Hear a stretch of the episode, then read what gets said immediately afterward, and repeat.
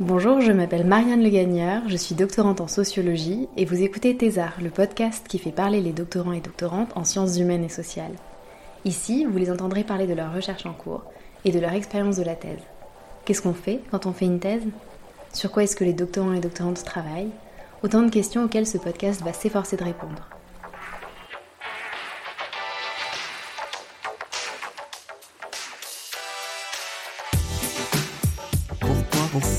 Pourquoi, faire une thèse Je vous explique mon activité de thésarde. Vous savez que je dois remettre ma tête en juin. Mais juin, c'est même pas dans trois mois, c'est demain. Une thèse euh, sur quoi Sur. Euh, sur rien. Mais, euh, excuse-moi, mais euh, il y a des gens que, que ça intéresse, ce-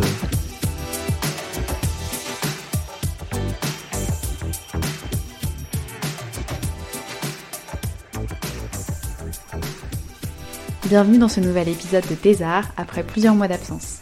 Grande nouvelle pour Thésard, nous sommes maintenant deux à travailler sur ce projet. Toujours moi, Marianne, doctorante CIFRE en troisième année, qui étudie le télétravail dans une perspective temporelle, et toi Jeanne. Bonjour, je m'appelle Jeanne, je suis docteur en sciences politiques et pendant ma thèse, j'ai étudié le processus de construction étatique palestinien à travers les enjeux de pouvoir de la gestion locale de l'eau. Pour ce nouvel épisode, enregistré en février dernier, dans un monde où l'on ne savait pas encore ce que 2020 allait devenir, et où le monde universitaire était traversé par le mouvement de lutte contre la loi de programmation pluriannuelle de la recherche, nous avons rencontré Daphné. Dans cet épisode, vous entendrez Daphné, doctorante en sociologie, parler du sujet de sa thèse sur le cheveu crépus dans l'industrie de la beauté en France et au Brésil. De son sujet de mémoire à la construction de la thèse, le choix de la comparaison, la question de la race, celle du genre, mais aussi de la classe, nous évoquerons également la construction historique et politique de l'objet de sa thèse. Dans une seconde partie de l'épisode, nous parlerons de la thèse, une épreuve, et des enjeux pratiques et matériels derrière cette recherche, de comment Daphné organise son travail. C'est parti Alors, je m'appelle Daphné et je suis en cinquième année de thèse à l'EHESS. Et je travaille sur le Brésil, sur le marché de la beauté ethnique en France et au Brésil, où en gros j'essaie de comprendre un peu euh, l'émergence de, du segment euh, dit ethnique de la beauté au sein de l'industrie cosmétique. Et comment t'est venu ce sujet de thèse? Alors, c'est que j'avais commencé en fait en mémoire à travailler sur. euh, en fait, moi je voulais travailler plutôt sur la question du, du métissage. Et, euh, et finalement, quand, quand je me suis inscrite en, en master, toujours à l'EHESS, j'ai vu qu'il y avait un peu cette. Enfin, cette préoccupation en fait autour de du cheveu, du retour euh, aux cheveux naturels. Il y avait vraiment une dynamique qui commençait à, émerger. Je me suis dit bon bah pourquoi pas euh, travailler sur la question du cheveu afro. Et euh, j'avais fait une ethnographie de salon de coiffure à, à Château d'Eau.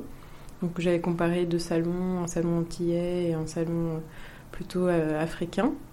Et, après, à la fin du mémoire, ça a été vraiment en fait un, un moment d'expansion de, de cette niche euh, un peu ethnique autour du cheveu, du soin de la peau, euh, du maquillage, etc. Donc j'avais envie de, d'étudier ça.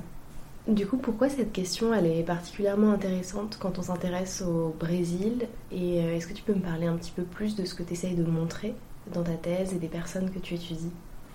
Alors en fait, moi, j'ai- déjà, j'avais décidé de travailler plutôt sur le Brésil. Enfin, sur le Brésil parce que euh, j'avais pas envie de travailler sur les États-Unis et parce que il me semblait que ça avait été déjà pas mal, euh, pas mal fait.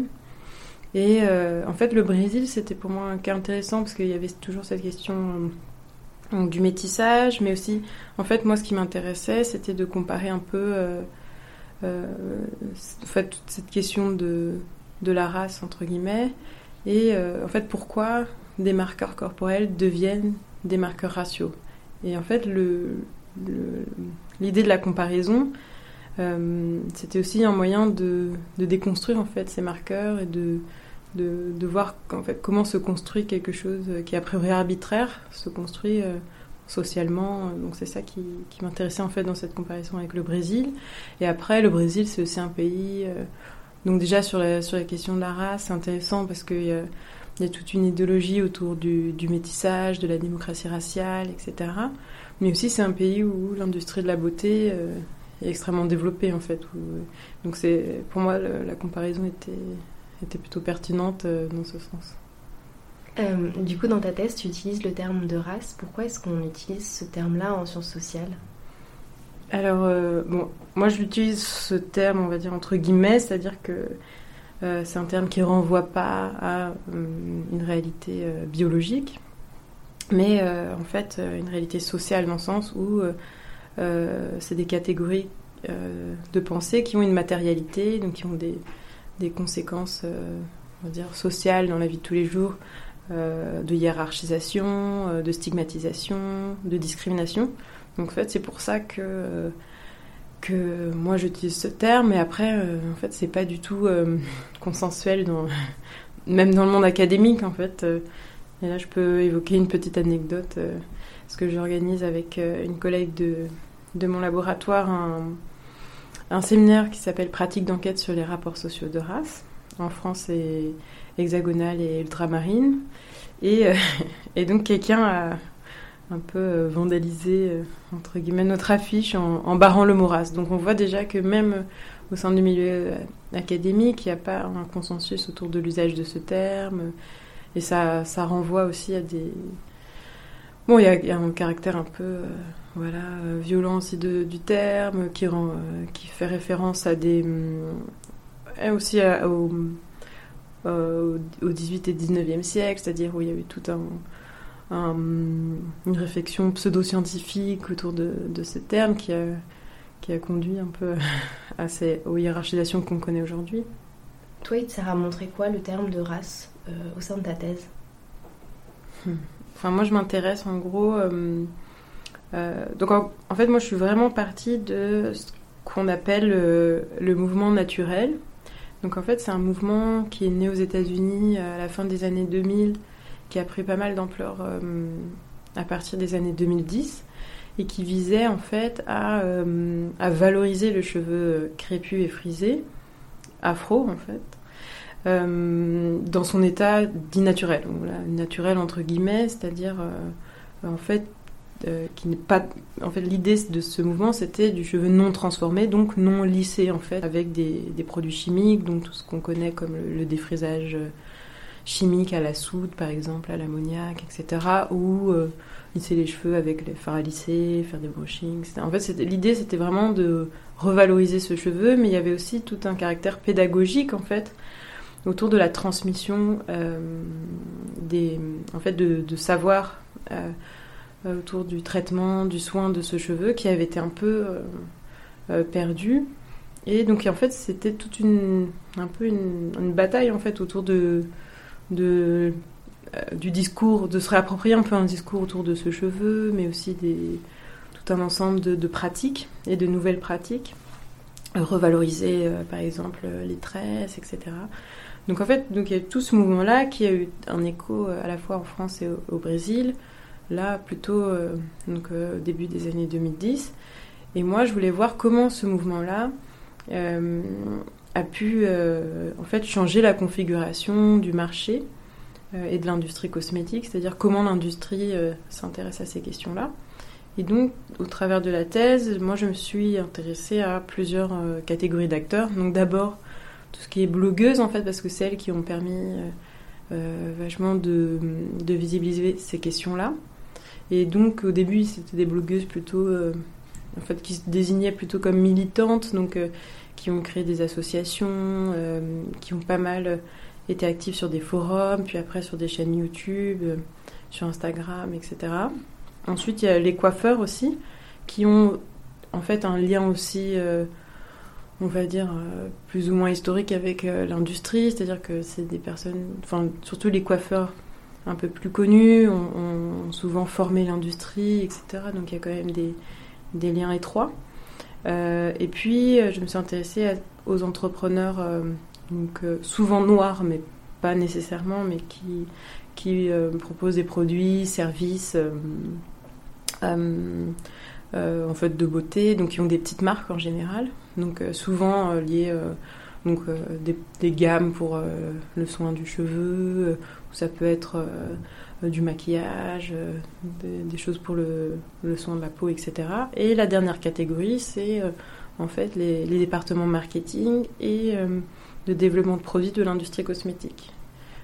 donc voilà, c'est un peu le pour, schématiser un peu ce que je fais et à, qui il m'intéresse. Donc c'est un peu la dynamique entre ces acteurs qui, qui m'intéressait. Et en fait, là, sur la question du, du Moura, c'est comment je le mobilise dans la thèse. En fait, moi, ce qui m'intéresse, c'est euh, particulièrement ces marqueurs euh, corporels que euh, représente le cheveu et, la couleur de la peau. Et, en fait, ce, qui est intéressant, c'est qu'entre le Brésil et la France, il y a une, appréhension assez a priori différentes de ces marqueurs et qui n'ont pas les mêmes significations sociales. Donc par exemple, au Brésil, on voit que le cheveu a une importance majeure dans la définition de ce que c'est d'être noir ou d'être blanc. Donc, euh, c'est-à-dire que quand on se lisse les cheveux, on passe plutôt plus facilement pour quelqu'un de blanc, ou à l'inverse, quand on laisse ses cheveux naturels, on est plutôt catégorisé comme noir. Alors qu'en France, le fait d'avoir les cheveux lisses, ça n'empêche pas d'être noir. Donc en fait, ça, implique des choses différentes, et c'est ça qui m'intéresse euh, particulièrement. Et du coup, tu dirais que l'industrie cosmétique a su. Euh, enfin, l'industrie cosmétique s'est vraiment adaptée à cette, nouvelle tendance Enfin, moi, ce que, ce que j'ai remarqué, ce qui m'a intéressé, c'est de voir. En fait, plutôt de savoir si l'industrie euh, intègre cette question-là, c'est plutôt comment elle le fait. Et, et après, ce que je vois par exemple au Brésil, où j'avais étudié euh, un peu de près certaines campagnes de, de marques de l'industrie. Euh, donc il y, a, deux marques particulièrement qui étaient euh, qui se sont euh, qui ont, eu du succès assez rapidement en valorisant plutôt les voilà les boucles, le cheveu afro, etc. et ça, c'est quelque chose qui date de 2017 à peu près, donc c'est plutôt récent. Et en fait, moi, ce que j'ai marqué, c'est que dans ces campagnes, ces deux marques qui prétendaient en fait voilà, valoriser la femme noire, etc., avait un discours quand même qui renvoyait à des, euh, en fait, des préjugés traditionnels associés au, noir, en fait. Donc, par exemple, quand il s'agissait de... Donc, déjà, il y avait un aspect où... Euh, bon, où, la femme noire était, enfin les femmes noires étaient appréhendées comme une catégorie homogène, c'est-à-dire qu'elles sont toutes pareilles, elles, viennent toutes de, de, banlieue, elles, elles, elles sont pas très éduquées, etc. Donc il y a un peu ce, préjugé euh, euh, qui a conduit, par exemple, ces marques à euh, proposer des emballages plus colorés parce que c'est plus ludique, à moins s'intéresser aux caractéristiques techniques des, produits, mais plutôt valoriser en fait les effets de ces produits. Donc en fait, il y avait des choses assez intéressantes. Et, donc il y a une des marques particulièrement qui faisait toujours recours à, un vocabulaire de euh, en fait de l'excès. Donc euh, c'était toujours la femme noire comme diva, qui, qui a de l'attitude. Donc, et j'ai comparé ça avec les lignes de produits qui étaient destinées plutôt aux cheveux lisses. Là, on s'intéressait pas en fait à, la personne euh, à qui sera destiné ce produit, mais c'était plutôt à pour avoir des cheveux brillants, etc. Donc c'était pas du tout les mêmes logiques en fait. Et on voit que, enfin, ce que j'ai remarqué, c'est que si malgré cette volonté l'industrie en fait de, valoriser ces femmes, il y avait toujours euh, en fait un rapprochement euh, au caractère euh, en fait naturel des noirs, avec en fait toujours qui sont toujours dans ce domaine de, de l'exception. et au-delà de ça, en fait, il y a tout, ce que j'ai remarqué par rapport à cette question du cheveu, qui était quand même une revendication à l'origine donc de ces premières blogueuses, etc., autour du cheveu crépus, donc plutôt que bouclé c'est que là, euh, au niveau de l'industrie, euh, le caractère crépus c'est un peu perdu et c'est plutôt le cheveu bouclé qui est, est valorisé, mais c'est un certain cheveu bouclé aussi. Donc c'est un, un, cheveu bouclé euh, qui est dessiné, maîtrisé, contrôlé, il faut contrôler les frisottis. Donc il y a quelque chose quand même de, très, je pense, significatif. Et je pense que là, le, dernier élément que je trouve important, c'est aussi le, la question un peu on va dire, euh, autour des divisions de travail, en fait. C'est-à-dire que moi, ce que je vois aussi, c'est que dans cette industrie, la plupart des personnes sont plutôt blanches. et que cette industrie mobilise des experts, elle les désigne comme des experts racisés, mais qui sont toujours en fait associés à, à, quelque chose d'exceptionnel. C'est-à-dire que ah, on va prendre, on va prendre des consultants, on va s'intéresser à quelqu'un qu'on va faire venir pour une campagne particulière. Mais en fait, ce caractère euh, toujours euh, exceptionnel montre que en fait, c'est cette question de finalement de, la peau noire, de, du cheveu afro, et, pas intégrée, euh, n'est pas pensé comme une norme, comme quelque chose au même titre que avoir la peau blanche, les cheveux lisses, etc. Donc en fait, ton la, l'acception de la beauté noire est toujours une question éminemment politique. Oui, ça c'est sûr. Et après, enfin même, je pense que cette idée même de, de, enfin après, ça, c'est un c'est un élément qui est assez euh, difficile à démêler pour moi dans dans mon sujet, c'est-à-dire c'est qu'est-ce qui est politique, à quel point c'est politique, euh, est-ce que les personnes qui, qui portent ces, questions-là le pensent comme politique. En fait, ça c'est c'est assez, euh, assez délicat et je vois qu'au début du. Enfin de, en tout cas de ce mouvement naturel, c'est clair qu'il y avait une dimension politique euh, euh, extrêmement claire dans le sens où il y avait des, des mobilisations, il y a des associations qui se sont créées et qui. enfin, il y a eu des actions par exemple comme écrire à l'industrie cosmétique, solliciter par exemple la Fédération française de la coiffure pour intégrer le, cheveu crépus qui jusqu'à aujourd'hui n'est toujours pas intégré, donc euh, qui est pensé comme. Euh, une de mes enquêtées m'avait dit que euh, que dans le, livret des, de formation en fait des, des coiffeurs, le, le, cheveu afro est pensé comme pathologique. donc ça montre très bien le, enfin, la place un peu de, de ce cheveu dans, dans, dans, les formations officielles en France. Ce que tu veux dire par euh, pathologique, c'est qu'il faut obligatoirement le lisser, c'est ça? En fait, c'est que dans les. Il me semble que dans les, les pratiques, euh, en tout cas qui sont enseignées, donc là je parle des, des formations officielles délivrées euh, par l'État comme le, brevet professionnel ou le CAP coiffure. En fait, donc déjà, oui, effectivement, les, en termes de pratique, on, on trouve que presque que le défrisage en fait. Et euh, c'est juste le fait que le cheveu enfin, crépus soit désigné comme pathologique, c'est quand même euh, très significatif de euh, ah c'est quelque chose qu'il faut maîtriser, contrôler, soigner. Enfin, il y a un, caractère très fort du sain et du pathologique en fait. Mais et plus que ça, en fait, c'est que il y a pas mal de mes enquêtés qui ont enfin qui ont enfin plus que sollicité cette, la, Fédération française de la coiffure, mais qui ont euh, essayé en fait de faire de faire bouger les choses, de proposer des programmes en fait de, formation, etc.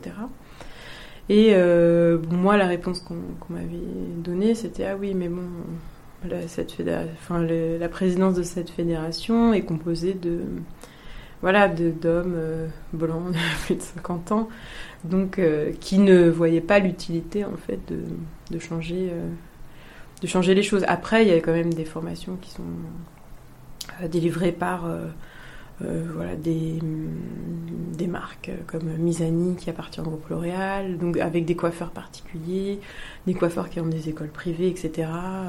Mais ça reste quand même plutôt marginalisé en fait, c'est ça qui est intéressant.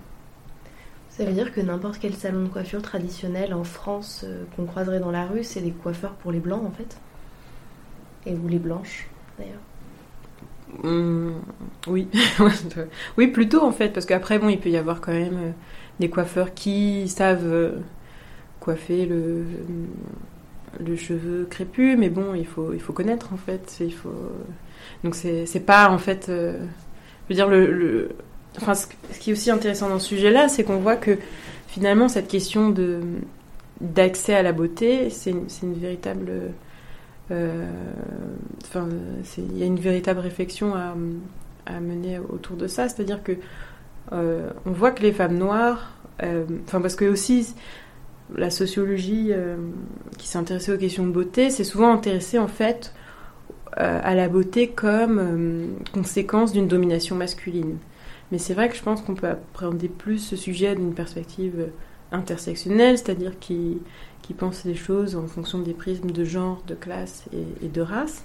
Et là, on voit que les femmes noires ne sont pas euh, sur le même pied d'égalité que, que, les femmes blanches. C'est-à-dire qu'elles doivent fournir des efforts supplémentaires qui soient matériels, donc c'est-à-dire, euh, en fait, euh, voilà, pour trouver un, un shampoing, bah, il faut payer trois fois plus. Pour maintenir en fait des cheveux, que ce soit des cheveux en fait afro-naturels ou défriser ses cheveux, etc. Pour se conformer à un idéal qui est plus éloigné de soi, on doit fournir des efforts matériels plus importants, mais aussi symboliques. Donc en fait, il y, a tout un ensemble de logiques qui, euh, qui, qui montrent que euh, en fait, cette question de la beauté, et ça revient à la question du politique, mais euh, elle en fait, elle ne révèle pas que des choses autour de la beauté. En fait, elle est aussi un euh, révélateur de structures de pouvoir, d'inégalités euh, sociales, raciales, euh, en termes de genre. Donc, donc c'est, c'est intéressant d'appréhender cette, cette question de la beauté de, par ce prisme.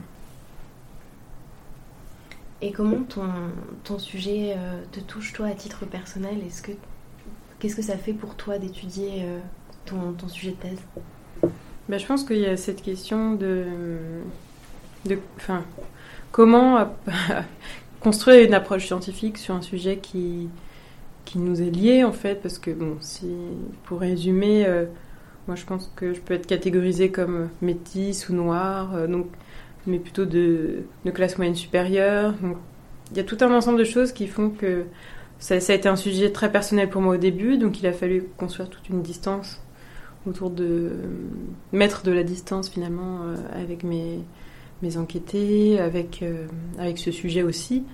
Euh, et, en fait, ce qui est intéressant, je pense que c'est pas une question qui me touche de la même manière au Brésil ou en France, en fait, ou, euh, ou même.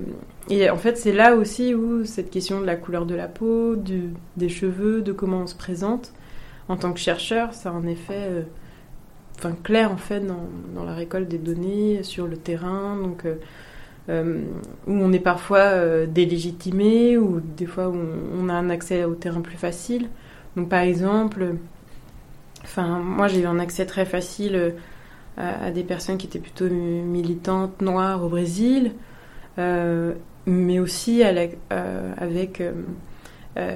l'industrie cosmétique toujours au Brésil. Parce qu'il y avait ce côté en fait français, donc européen. Donc finalement, ça a effacé un peu ma couleur noire. Et à la fois, ça permettait de créer la distance nécessaire pour qu'on on m'explique les choses. Ah, mais comme t'es pas brésilienne, tu peux pas comprendre ça, faut qu'on t'explique ça, etc. Est-ce que tu pourrais me raconter un souvenir heureux de ta thèse? Hmm. Je pense que c'est des souvenirs euh, plutôt marrants. c'est tous les moments où, où j'ai dû euh, sacrifier mes cheveux pour le terrain. Donc, euh, enfin, d'interviewer des coiffeurs qui décident de me coiffer euh, soudainement. Donc ça, ça, je pense, c'est un peu des situations de terrain hein, que j'ai trouvé marrantes en fait, après avoir parlé des heures avec un coiffeur sur ses pratiques, etc. Et en fait, après de se mettre dans la position où là, on doit être coiffé, moi, je, trouve ça marrant comme situation de terrain. Après, en souvenir heureux, il faudrait que je, réfléchisse plus, mais après, moi, je suis toujours contente euh, de travailler sur ce sujet. Euh, surtout que, voilà, moi, c'est aussi mon impression que c'est pas, enfin, il n'y a pas une effusion de sujets euh, sur, ces, sur cette thématique en France. Donc, je pense qu'il y a quelque chose à faire, en fait. Il y a aussi un champ qui est un peu en train de se construire autour des, des questions raciales et aussi qu'il y a tout un. Voilà, il y a aussi des pas mal de, de, chercheurs racisés euh, qui sont immigrés de seconde, troisième génération, qui, qui commencent à, à, prendre un peu le. Euh, on va dire. Euh, qui commencent à, mettre ces sujets en avant. Donc, c'est, moi, je trouve ça assez intéressant. Parce que c'est vrai qu'au début de, enfin, de la thèse, du master, je me sentais un peu alien, quoi. donc, le fait que ce soit des sujets qui qui soit plus visible aujourd'hui, c'est agréable. Et est-ce que tu peux me raconter un souvenir plus triste de ta thèse? Hum, Après, j'ai...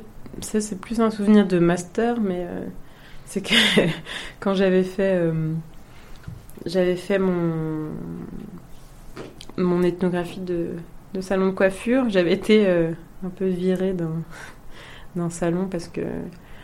Bon, après, il y a. Bon, ce qui est toujours intéressant parce que ça montre aussi des logiques. euh, Enfin, le non-accès au terrain est toujours intéressant, mais c'est vrai que c'est dur en fait parce qu'on. euh, en fait, c'était un, salon euh, africain où il m'avait dit oui, mais non, mais t'es une journaliste. Donc il y avait un peu ce- cette, angoisse de leur part de, ma présence. Et en fait, je pense qu'on se rend pas toujours compte, mais quand on est on est anthropologue ou sociologue, on, en fait, on met, beaucoup de soi en fait dans le dans son travail. Donc c'est vrai quand on on a des il y a des barrières qui nous empêchent de faire notre travail. C'est vrai que c'est toujours euh, on, le prend toujours personnellement. Donc il y a des choses. euh, Et après, on se souvenir triste de la thèse. Je, je sais pas. Après, il y a toujours. euh, je pense que la thèse c'est c'est une épreuve quoi. Il y a un truc un peu épreuve par le feu. c'est pas facile en fait. Il faut. Je pense qu'il y a. Je pense que beaucoup de gens le voient un peu comme euh, une étape, une épreuve, faire un peu faire ses humanités. Je sais pas. Il y a quelque chose un peu de de de cet ordre-là parce que en fait, pour pouvoir faire sa thèse, il y a tellement de choses à à, à régler en fait. C'est-à-dire bon, il faut réussir à avoir une situation stable, une situation financière stable. Enfin, il y a beaucoup de questions qui qui sont en fait pas la thèse pour la thèse. Je sais pas comment, bien expliquer ça, mais enfin, moi j'avais pas de contrat euh, pour la thèse, mais je, travaillais euh, enfin pendant mes deux, premières années de la thèse, en fait, je travaillais dans un cabinet de conseil. Donc finalement, j'étais quand même plutôt bien payée. Je, je mais je travaillais trois jours par semaine, donc c'est vrai que c'était dur en fait de concilier euh, les deux. Puis c'est vrai que le travail dans un, dans un cabinet de conseil, ça demande d'être euh, une disponibilité qui, qui m'empêchait de, de l'être pour la thèse finalement. Et, euh, mais bon, maintenant je suis au chômage, donc c'est une autre question. et là, oui, c'est effectivement c'est plus difficile en fait de dire bon. euh, puis il y a plein d'arbitrages à faire, c'est-à-dire ah, je suis au chômage, mais est-ce que je peux donner des cours? Il faut que je sois auto-entrepreneur à la fois, mais est-ce que je vais perdre mes droits pour le chômage? Et postuler pour ci et pour ça Donc oui, c'est vrai que c'est en fait c'est un- c'est quand même des choses qui qui empêchent d'être euh, serein en fait, de, de, de se concentrer euh, à plein temps sur euh, sur ce qu'on devrait faire. C'est vrai que ça c'est plus le climat actuel qui qui est, euh, je pense, une source d'angoisse très grande. En fait, je le vois beaucoup parmi les autres doctorants, les chercheurs en général. Ouais, c'est. On se dit, bon, bah, tout ça, tout ça pour. Pourquoi? Euh, Donc, bon, on verra. Et quand tu travaillais dans ce cabinet de conseil, ça n'avait pas de rapport avec le sujet de ta thèse? Non, pas, non, pas du tout. Mais après, bon, en termes de. Parce que c'était dans une start-up, donc c'est vrai que j'avais quand même pas mal de, de liberté. Et, euh, en fait, mon rôle, c'était quand même de d'essayer de construire un peu un appareil euh, méthodologique. euh, en fait, pour, euh, pour euh, faire les, missions de conseil, donc il y avait toute une partie euh, donc d'entretien, d'observation, etc. Donc là, sur les questions méthodologiques, un peu plus. Et après, il y a toujours des tâches euh, comme la rédaction, etc., présentation, qui, qui sont un peu. qui se rejoignent, mais c'est vrai que c'est pas, pas un travail de recherche. C'est pas la même temporalité, en fait. Je pense que ça, c'est. La plus, la plus grande différence, c'est-à-dire qu'on doit produire des choses rapidement. En fait, je pense que c'est plus la question de, en fait, la sociabilité académique, en fait, parce que depuis que je suis au chômage, donc depuis janvier l'année dernière, c'est vrai que, euh, en fait, euh, en fait, on découvre plein de trucs euh, simples, en fait, des petits trucs. et je pense que ça, ça, ça m'a beaucoup manqué, en fait, parce que le fait de se mettre vraiment dans un, un plein temps académique, entre guillemets, de d'avoir de, pouvoir discuter facilement de, certaines choses, en fait des discussions qui, qui vont avancer très vite. Et ça, je pense que ça m'a beaucoup manqué au, début de la thèse. Et en fait, il y a une, un- une autre chose qui est, je pense, encore plus forte, mais qui est plutôt symbolique, mais c'est de se sentir légitime ou pas, en fait. Je crois que moi, quand ça a été mon, mon grand truc en fait au début de la thèse où je me sentais pas légitime parce que j'étais un peu dans cet entre-deux à la fois je me sentais pas super légitime dans mon boulot pas légitime dans le milieu académique parce que j'ai l'impression de d'apparaître un jour par semaine euh, à l'université. Mais euh, mais ça c'est vrai que mais je pense que c'est aussi des choses qui nous construisent en fait. C'est-à-dire qu'on enfin moi j'ai l'impression que le fait d'avoir bossé à côté j'apprécie beaucoup plus la valeur de du travail que je fais pour la thèse en fait maintenant. Euh, donc je, enfin je peux pas dire que ce soit moins bien ou, mieux, j'en sais rien, mais c'est vrai que ça, je pense que oui, ça modèle quand même euh, le, rapport qu'on a avec son, propre travail, la valeur de son travail. Euh, et je pense que oui, toujours faire quelque chose à, côté, ça permet de valoriser ce qu'on ce qu'on aime le plus, de toute façon. Qu'est-ce qui te vient quand tu penses à l'avenir? Hum. Grande question. Ben, je, je crois que j'aime pas trop euh, penser à l'avenir. En fait, parce que j'aime, euh, j'aime bien aussi cette idée de, ouais, de faire la thèse, euh, que ce soit un projet que j'ai envie de mener à bien, etc. Et c'est vrai que c'est un peu, là pour le coup, la suite, un peu le flou, quoi. Est-ce que je vais réussir à travailler dans dans le monde académique? Là, c'est des choses auxquelles il faut réfléchir déjà, c'est-à-dire, bon, euh, réfléchir à postuler à des, des postes pour l'année prochaine, des post-docs, etc. Il faut publier, il faut enseigner. Donc il y a toutes ces considérations qui, qui sont jamais très loin, mais c'est vrai que moi j'aimerais beaucoup euh, continuer dans la recherche, mon enseignement, mais on verra, hein. je ne sais pas. Et tu, travailles comment? Tu as des carnets, un ordinateur? Comment tu organises ton travail? Alors, euh, en fait, moi, je suis super forte en organisation, mais pas pour suivre mon organisation. Donc, j'aime beaucoup faire plein de listes. Euh, euh, ouais, en gros, j'ai plusieurs carnets. J'ai un carnet où, un peu là, je, un peu mon carnet d'organisation. Je liste toutes les, choses que j'ai à faire avec les dates limites, etc. Après, j'ai un plus un carnet de tous les jours ou euh, juste pour écrire les choses que j'ai à faire, quand je suis en train de les faire. Après, j'ai un carnet de recherche où là, j'organise de façon propre ce que, ce que j'ai à faire dans l'année, par exemple. Et après, oui, j'utilise beaucoup mon ordinateur, donc là, pour, euh, pour, euh, bah, pour écrire. Enfin, les notes aussi, j'aime bien classer les trucs par notes. Après, il y a. Mes carnets de terrain, ça, c'est autre chose, mais qui sont, qui sont aussi organisés, où je fais là, c'est un peu mon, c'est un peu un journal intime, mais un peu, voilà, on note toutes ces impressions, euh, on note, euh, on fait des plans, des choses qu'on a vues, euh, des dessins, etc. Est-ce que tu as des recommandations culturelles à faire en lien avec ton sujet de thèse, par exemple des livres, des films, des émissions Mais après, en ce moment, je suis en train de lire, enfin, c'est lié à mon sujet de thèse et en même temps un peu, enfin pas tant que ça, mais, mais je trouve ça vraiment super. Je suis en train de lire euh, Sylvia Federici, qui a écrit euh, Caliban et la sorcière euh, et le capitalisme patriarcal. Et c'est très intéressant parce que je suis en train un peu de travailler sur les liens entre race et capital en ce moment. Donc, et là, enfin, c'est hyper intéressant de voir toute cette question de l'émergence du capitalisme et qui, qui coïncide avec l'exclusion des, des femmes, mais aussi, euh, enfin, je trouve que c'est cette question de la race qui entre en jeu. Enfin, après, moi, après sur mon sujet, c'est clair que moi j'adore, par exemple, Elsa Dorlin euh, en France. Euh, au Brésil, il y a aussi pas mal de, de chercheuses que j'aime bien, comme Angela Figueiredo, ou des, des chercheuses euh, féministes, donc euh, comme Lélia Gonzalez par exemple. Enfin, il y a tellement de trucs, euh, je ne peux pas recommencer. Mais. Et est-ce que tu as des recommandations qui soient plus des, des choses enfin, pas scientifiques? Bah. Hmm. En ce moment. Bon, après, je sais plus des trucs que je fais en ce moment. Après, il y a plein. Sur les podcasts, il y a vraiment plein de trucs. Je pense. Enfin, ça, c'est assez cool euh, sur les questions raciales, comme euh, le Chip Podcast. Euh, il y a le podcast de Rokaya Diallo aussi. après, un bouquin, En ce moment, je lis pas mal euh, Marianne Diaye, euh, Scholastic Mukasonga.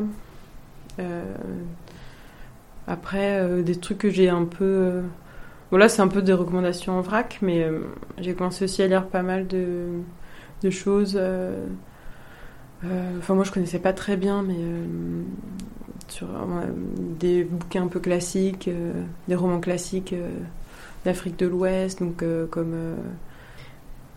bon, J'avais lu L'Enfant Peul, qui c'était un super bouquin qui se passait au début de la, en fait, au début de la colonisation, et c'est intéressant de voir un peu ces, ces transitions entre. euh, entre euh, en fait, l'époque traditionnelle et en fait c'est- vraiment cette période de transition traditionnelle colonisation euh, le rôle des femmes aussi ça c'est ça j'ai- j'aime beaucoup Est-ce que tu as lu Americana de Chimamanda Ngozi Adichie? Euh, oui oui j'avais beaucoup aimé ce ce bouquin. En fait on m'a beaucoup recommandé de le lire aussi. C'est assez marrant en fait comment cette question est devenue euh, visible euh, avec ce bouquin. Et, euh, ouais je pense qu'en fait c'est drôle parce que cette question du cheveu euh, enfin on la retrouve dans beaucoup de enfin de dans la littérature en fait qui s'intéresse aux, aux populations noires. C'est, assez central en fait que ce soit chez Zadie Smith par exemple. Moi j'adore Zadie Smith par exemple, qui est une, une auteure euh, autrice euh, britannique.